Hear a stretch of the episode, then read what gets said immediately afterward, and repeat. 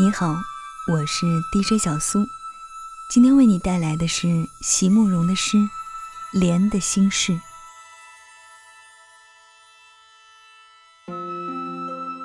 我是一朵盛开的夏荷，多希望你能看见现在的我。风霜还不曾来侵蚀，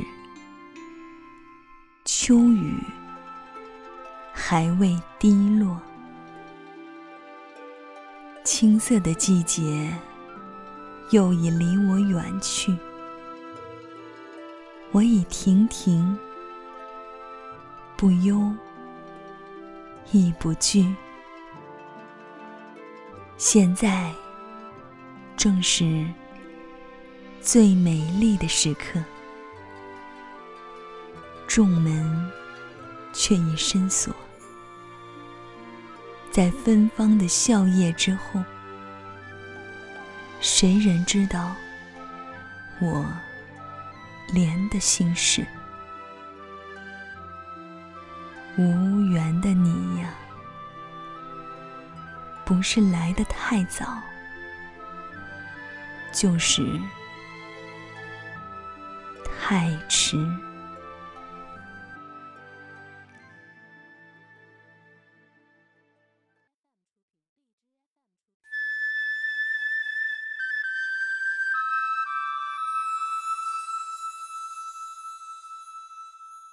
Hello, this is Jiang Yi from Read English for You.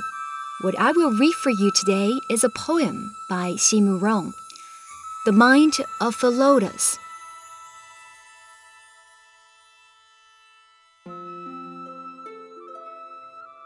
The Mind of the Lotus, a poem by Xi Murong. I, a lotus flower blooming in summer Yearn that you can see what I'm now.